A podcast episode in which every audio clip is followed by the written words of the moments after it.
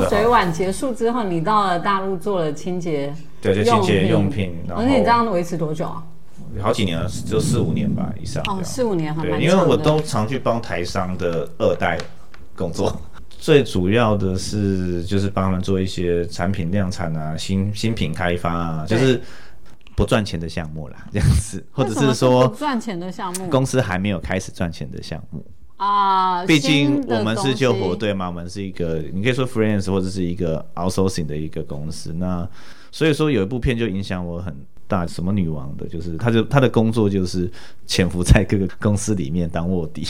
那然后去解决各公司症结上面的问题。那我觉得那部片就蛮影响到我，就说哇，其实我不一定要在公司，我可以没有同事没有朋友，但是我只要你去，老板认为你是可以在短期内帮助他人就好。对。所以说我从这二十年来在服务，大概有超过三十间不同的公司，对，然后每一个我都只有很短期，都只有三个月到到一年半左右，是。所以就是说解决到任任务性的问题，我们就会离开了。呃，设计服务或者是顾问服务，它本身就是一个不会是长期的事情了。是，所以说，对于人生来讲，我觉得我人生缺乏长期的规划，缺乏长期的跟台湾的政策也是一样，跟现在的很多人都是一样，就是说，如果说以一个呃过去的经验来讲的话，你看三年要有个小进步，六年要有个大要进，然后升处长，升升升升升到一个巴拉巴拉之类的哈，一般公职职员的来讲，但是像在这种所谓的你是属于接案的性质的人，或者是呃企业顾问的人来讲的话，那你的工作都是短期的，对。对，所以就是说，很多人说你要创业的话，那你千万不要去接案子，因为接案子只能满足你当下的营运，但是对于一个公司的长期来讲是不利于的。所以你要把你接来的案子全部外包出去，你要专注在你的长期规划的项目上面。所以老师，你的长期规划项目是什么？我其实到了现在四十岁，我还在找，因为做案子赚钱很快啊，但是问题相对的，它也会耗掉你的精神成本。对对，所以就是说，其实也是我是到三十多岁的时候才了解说，哦原来这个事情是不能再这样继续下去，因为体力会开始衰退嘛，对眼睛会开始看不到啊，对对然后对老花眼各方面的，也可以理解，就是说现在新的世代他们其实比我们过去强很多，因为我我一直不认为是是一代不如一代，我认为一代是更胜一代的，因为他们现在拥有的资源资讯是比我们那时候更好的。对，所以我就觉得其实一代是是更更胜一代的。哎，对，所以老师我在想说，因为就我刚才提到的哈，我们其实都一直在被旧思维给绑架住了哈，过去的经验只绑架着我现在的一个思维的状态。你要怎么让自己破除？因为其实你一直都在呃追求，或者都一直在最新的一个状态下，你怎么让自己一直呈现在你在一个新的 tempo 上啊？多看 YouTube，多看 YouTuber，因为我觉得目前最棒的资讯最免，因为它免费嘛。对然后。第二个是，可是 YouTube 会有个问题，它的资讯是散的，呃，它是没有一个系统性的。你就多订阅就好了。多订阅，对多订阅啊。所以为什么 YouTube 他们每常常一直发片，一直发片啊？你刚刚我回答你刚才一个问题是说，那我四十岁我找到什么？就是我要，当 YouTube。你要当 YouTuber，那我那你为什么还没开始？现在这就是这个暑假准备要开始啊准备要开始那主要是说，呃，其实也是人生到四十岁会有一个醒悟了，就是说你会想说，那四十到五十你要做什么？对，关键事实哎、你知对道，吗？对那我觉得瓜奇有一句话影响我蛮大，就是说，呃，四十岁的人就是帮下面跟上面沟通，也就是说，帮下面的人找资源，帮上面的人把他的资源交给下面的人。我们有点像是一个输送的一个枢纽，而不是你要自己做。对，就像一个球员来讲，你可能就是大概就是要准备要当后卫，要去当指挥的工作，要让投篮、让灌篮的角色去交给年轻的球员。那那也就是说，四十岁人不要再去想霸着那个位置，开始要开始培养接班人这件事情。像台资源哈，他也是哦，五十五岁、六十岁的时候，他离开了电视台，他去做成立木曜实操那新媒体嘛。那我想哇，你没有这些金主广告，你要靠那一些人抖念给你订阅小铃铛，这种是电视台很看不起的。我们以前那大金主都是一次来都是几百万，对对对对广告，你，们要再靠这种群众的这种方式去支持你们，这个可能很难成功吧。是，对，但是没想到现在还是成功了。对啊所以我的意思是说，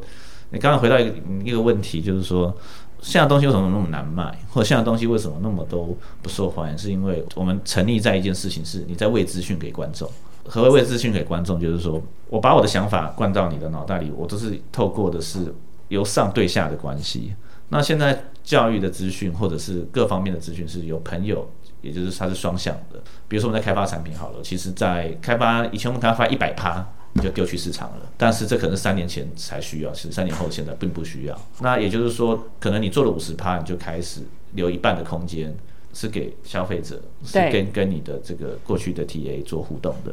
然后最后这个课是大家的需要，也就是说，原本这个问题是你发现这个问题，所以你是这个问题很好的解决者。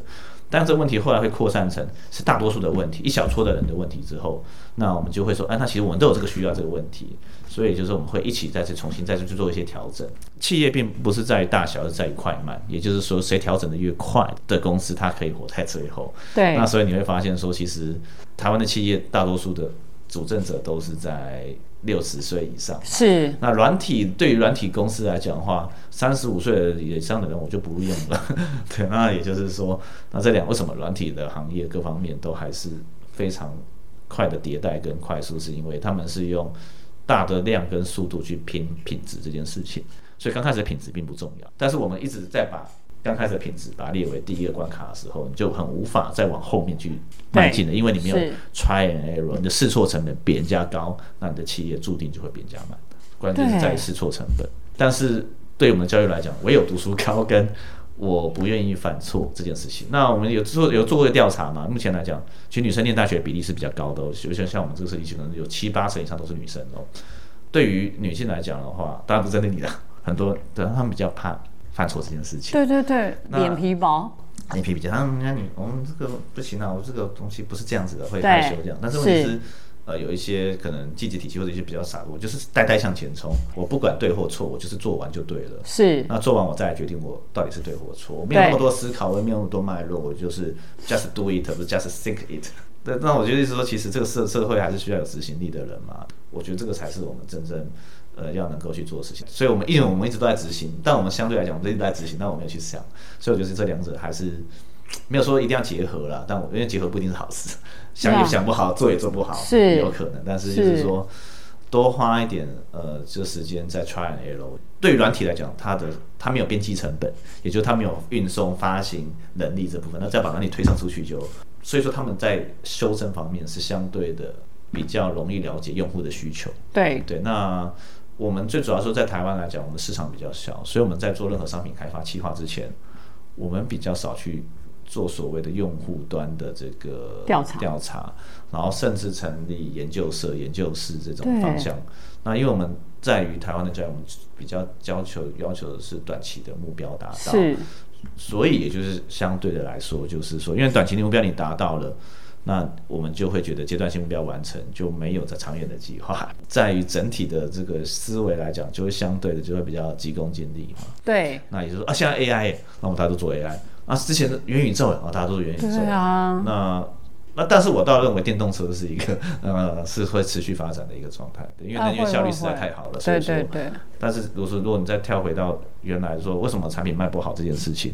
是原因是因为说这世界上最难的一件事情是。把我的想法放在你脑袋里，把你口袋的钱放在我的口袋里。好，在世界上是最难的事情。但是最难的这件事情来讲的话，我们至少先把想法放在脑袋里嘛。那我觉得，那这个是第一步嘛。那钱才会从口袋进来嘛。那所以我觉得我们会反过头来思考，是说，那怎么样把想法放在你的脑袋里？我在喂资讯给你吗？还是说，你是你自己认为你自己做的这个决定？这叫催眠嘛？所以就是说，其实以消费市场来讲，或我们在开发新产品来讲的话，很大的原因是说。你如何跟你的消费者、跟你的小众去做长时间的沟通？对，所以我们常会说，为什么有一些公司它永远都会在成功的方向，如捷安特啊，如一些电子呃一些小小型的那种小众产品，原因是因为它永远都在做小众市场，就是就是小众市场嘛，就所谓的职人。也就是说，以我以一家企业蛮喜欢是 Gami，以 Gami 为例好，它的潜水表、它的潜水商品，Apple Watch 都已经这样出来，这种乱七八糟，全部都倒光光了。为什么这那个 Gami 还可以活下来？就是因为他很相信，是说我们相信我们做那个很逆取的市场，就是小众就是大众，就是他他就是专门在做小众里的大众，那他就是可以让这个潜水员去设计自己的表。那我觉得这是一个，这也是跟公司的企业文化有很有关系，就是他们。本身我自己有遇到问题的人，我就是需要负责解决这个问题。是专业领导专业，嗯，那而不是公司的政治去领导专业。那我觉得这个这一点是在企业文化里面是很重要，因为我们是救火队嘛，所以我们常去各企业去协调，或各企业去去担任一个，就是在听他们公司内部的状况的的同时，我们就比较了理解说他们到底遇遇到到底什么样的问题。那其实绝大多数的问题是在于内部政治跟。每个人都犯害怕犯错的这件事情，对上面去打转。那你越怕犯错的团队，相对的越绑手绑脚，那相对的就是会推卸责任，那相对的进步就越少。那也就是说，我觉得不怕犯错，或者是有限度犯错的文化。才是根本之道，所以我目前有遇到几家公司，它在 B to B 很成功，所以 B to C 的部分它就变呃出去变成小公司、小公司、小公司、小公司、小公司，一个产品就是一个部门，这个一个部门变成独立一家公司。你的成败你们自己决定吧，但是你你你们失败了，这家公司关了也不会跟我有母公司有任何的影响。是，但是如果你成功的话，你可以用我们公司的所有的行销资源。目前来讲，企业只有这样才留得下人，因为他可以自己做主。对，就临危急手不愿牛后嘛，是，就是这，也就是说，其实有很多公司要离职的时候，他们反而是让员工在内部创业。对，我觉得你是人才，是，但是我在我们公司行政速度啊，或者是理念，我们并不是你你想要的方向。那我想要把你留下来，那我就会说，那不然这样好，我给你费用，我让你们开一个你们想要做的事情，但是有个标准呢，我给你两千万，三年损益两平。对，OK，那第四年要开始赚钱了，前面三年我可以让你去做实验。嗯，对，那那我觉得像这种这家公司，以科技业来讲是越来越多了。无论宏基啊、Cool Master 啊，然后华硕，我觉得目前好像没有，这我不确定。但我知道慢越来越多公司是这样做，原因是因为在在五年前，这些科技公司都是跟新创合作，就在 IOT 很红的时候，是做什么智慧盆栽、智慧念珠啊什么之类的，看到一些很有趣的东西。但是那并不属于公司要的营运。目标嘛，因为公司的营运目标是以百亿，呃，以华硕讲是六千亿，以控以维刚来讲，它可能是大概三百多亿的这种量级的。你一个公司新创赚做个两三亿，你已经很厉害了啦。对。但对公司来讲，不过就是一个连行销成本或者是人事成本都还不够的一个状态。也也就是说，我如果要速度的话，我反而会他们就会成立很小的部门去做这个所谓的测试。那也很难讲说这个部门未来它就会变成大的。对。因为什么？因为公司内部创业。百分之九十九都是失败的，对，对，所以一定要从呃外部的部分去去着手，也就是说，让他可以用公司的资源。因为如果一个公司它不会失败的话，那他就不会有成功。我那时候也看到你们那时候跟我讲问题的时候，我会很快速的会回应的是，因为说我们已经看过几十间更大规模、更怎么怎么讲，他们在营运的方向上面，他们就已经知道这事情。因为台湾的公司说实在的，百分之九十趴都是。B to B 很成功的，嗯，B to B，B to B 嘛，那 B to C 的话是需要透过很多市场竞争的，因为 B to B 的部分它很它的要求就是产品的 performance 是，然后再就是准时交货嘛，对，然后再就是稳定的品质，然后客制化能力强，大概就这些部分，但这些东西都是不利于 B to C 的销售的，是。对，所以我们其实台湾做关键就服务的一些客户，他们做关键零组件能力。都非常强的，那我们的任务其实都往有点像是娱乐的感觉，每次都觉得说，嗯，大概就是所谓的支线任务。但是这些支线任务可以帮公司做什么呢？marketing，或者是做所谓的社会企业责任。你说它有没有立即的产值？呃，不一定会有。呃，有些是大卖产品没错，啊因为你站在巨人肩膀上设计什么样的东西，都 都会销售的很好。是，因为像我们前年设计的那个飞空气过滤器嘛，跟上海的团队合作。我们那一年我们就做了快五十亿台币，对。但是那个其实是我们设计的好吗？不是啊，这个德泰德艾弗奖、得瑞达什么那些的问题，那些其实还是在于团队的公司的这个飞利浦这个牌子嘛，还有我们代工厂很厉害。因为在中国的市场，特别是说百分之五十一的空气过滤器都是同一家代工厂做的啊，百分之五十一。对对对，好，也就他是做全世界的产品，所以说他要服务的很好，他们经验。都有模组化这样的一个方式去进行，是。对，所以说会就是你刚才讲产品好卖的好不好这件事情，是在于你留多少空间让它去跟市场的速度去做结合啦，是。这样子，我觉得才是能够让你的产品更快速的去面对市场，因为其实市场是我们最好的老师，对。对，也就是说你做得好，市场就会给你很好的反应；，那做不好，市场就会狠狠的教训你，对。对，所以也就是说。那与其在你做完之前，为什么不先面对市场呢？我觉得这个是最重要的一点。然后另外一点是说，开发产品的时候，有时候还是得从贸易商的角度出发，嗯，对，就是说，通常设计师做的产品都是不太卖钱的，因为他的对象都会只有设计师，他就想卖给设计师，是。他的 TA 很很单一，对，那设计师在台湾可能又不是收入，科技公司的产业可能会很好，对室内设计产业也会很好，是，但文创产业的话就是看状况，是它的落差很大，，对，什么样的人关键，他就会用什么样的专业去解决那一个方案。是，对，所以我刚刚讲嘛，前面有讲说专才，我在训练专才，但现在的问题比过去复杂很多，是，所以需要同才的人去去尝试各种不同的解决方案。嗯，就比如说我要在家里，我想要做一张桌子，我是铁工，我一定给你一张铁桌；我是木工，我一定给你一张木桌。但是这个消费者要的是什么？他要的就是一张呃，可能简单好用的，就他最后选择的 IKEA。OK，对，那这就是说，我们目前都在专业，但是问题是品牌的整合，或者是呃商业的脉动，它是透过的是很多不同的层面去 touch 到更高 high level 的，比如心理学，比如说艺人，嗯。我说艺人，比如像是呃品牌联名这一类的，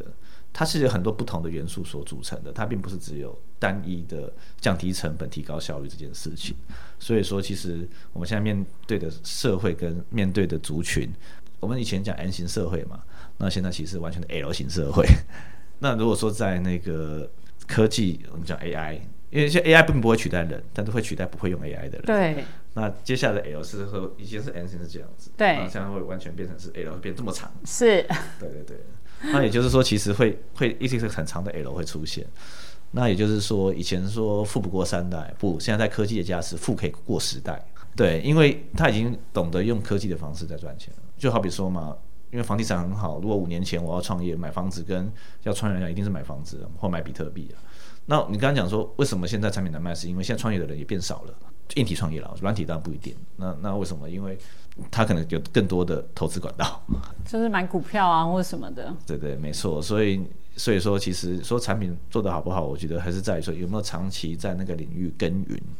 我们比如讲，比如老师要开课或什么，是说他在那个领域耕耘了多久，他是个保障有没有开发的可能？那我觉得我们在做商品开发前端的人的话，我们常常会合作对象，我都说啊，如果是你爸爸要跟我们讨论的话，我讲说，嗯你爸爸可以不用来啊。对，对，说我们大家讨论是四十岁左右的还可以，是，那在那以上的话就不用来讨论了，因为没有意义。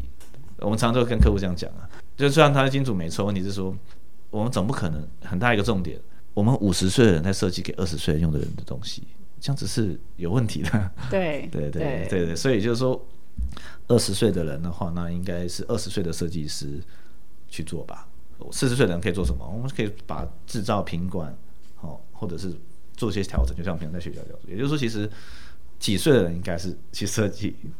他那个年代该用的，或者去创造该该用的东西。所以我觉得回到前面嘛，二十岁人他想创造什么样的平台？交友软体嘛，那三十岁想要创造什么样的事情？四十岁想创造什么事情？因为每个世代他只能解决那个世代的问题。那所以我就觉得也不用那么焦虑，因为本来就是这样子啊。只是说我们在什么年纪该扮演什么样的角色，可能就要再把它定位的更更精确一点。是对，大概是这样。再聊下去，我还是觉得我该退休了。我只有这个结论啊，我该退休了。我坦白讲，我还是觉得募资的一个状况跟之前一开始出来的募资的形态已经不太一样了哈。之前一开始的募资应该是说，它就是我有一个好的 idea，我需要群众的一个支持，然后让我把这个东西生出来。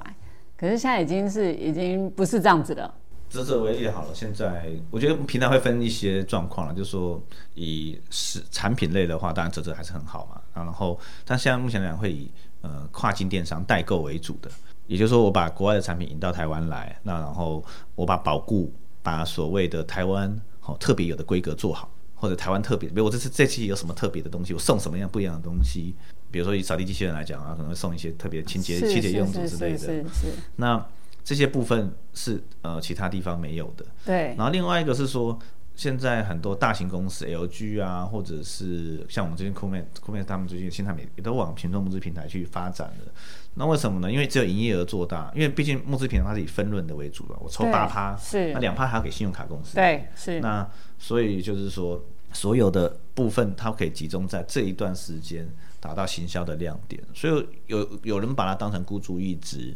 有人把它当成呃，我要去跟投资人拿更好的资金对的第一轮的管道。那有一些人把它当成是佛系上架，我东西放上去就好了，我就完成这个作业了。对，那呃有些人会把它当成就是说，呃，它就是我们这个团队在初步阶段的一个模拟考这样子。所以老师就我刚才的意思是说，他其实已经有点不是原本的初衷了啦。呃，还是有啦，其实并不是没有，只是说啊，我坦白讲，我在泽泽第一个商品买的啊，就是最近买了一个奇美的一个净水器哦，就是一个瞬瞬间加热的那个，嗯嗯，是的，对，但是是奇美的哦，就像老师你刚才讲的，它其实已经不是呃一开始，我记得泽泽一开始有几个很不错的商品，就包含有一个叫在反正在乡下，然后他募资他们家的老房子，然后就提供了那个住宿。如果他把他老房子装潢完之后，他可以提供住宿的一个服务，我就觉得哎，那时候是很有故事性的，因为他有一个梦想，然后他想要完成他的呃老宅的装修。呃，在我一开始初始的时候，我就觉得哇，这个很不错。但是我现在目前就像老师你刚才讲的，我现在看到很多的都是一个已经其实商品已经非常的完整，大公司的商品，然后我透过它来购买的一个状况。就我比较少看到这种卖梦想的啦。因为卖梦想，它有很多都已经自己建网站了，因为他们是属于长期的。可是他建网站，他还是要有钱进来，他的目的不就是卖了梦想吗他有自？己，他有自己的这个专属网页了。哦，有点像是那种捐款。对，因为有很多活动不一定只能在线上，因为你要知道，像以 Kickstarter 来讲，它的流量以自然流量，它自己进去的流量在百分之十五到十二而已，对百分之八十五按你自己努力耶。那如果你这样思维来讲的话，百分之八十到自己努力的话，那为什么我不自建官网还要给人家抽成呢？也是。对，所以我的意思说，其实这个是一个观念，然后再就是说，很多活动是要靠实体、靠内容的。那如果你前面发现说你的 TA 并不适合这个平台的话，那你可能会想要找其他的平台。对，所以目前来讲的话，平台就开始有呃分众的状况，就是说，如果你是科技类型的用品的话，你可能去选 Flyv，对，然后日用品、生活用品或者是品牌类型的话，可能会选择泽泽。然后呃，如果说是议题类型，就你刚刚讲的部分，那他可能会选择挖贝，对就是有三种不同的类型去选择。但是说实在，无论怎么样选择，我还是会选择流量做的那个嘛，谁的成功率比较高，或谁的金额是翻倍的。对，但是我前面有讲过嘛，很多流量还是靠你自己。对，然后第二是说对，流量靠自己。平台会帮你发一个月或者是几几个礼拜一次的 EDM，那对一，次那个开心率是蛮重要的。但是以现在来讲的话，你自己那一根就第一天那一个一百万，好、那个业绩是要要得靠自己努力去是，去做了。当然他们的有那个现成流量跟能够 match 配对的 TA，那当然是最好。对，那我觉得很多都是来自于说你有没有长期耕耘，还是你用钱去砸的。我觉得两种都可以啊，没有说一定好或不好这样子。那只是说，只要你有效达到你的目的，有达到效果，其实都都是可以的事情。对。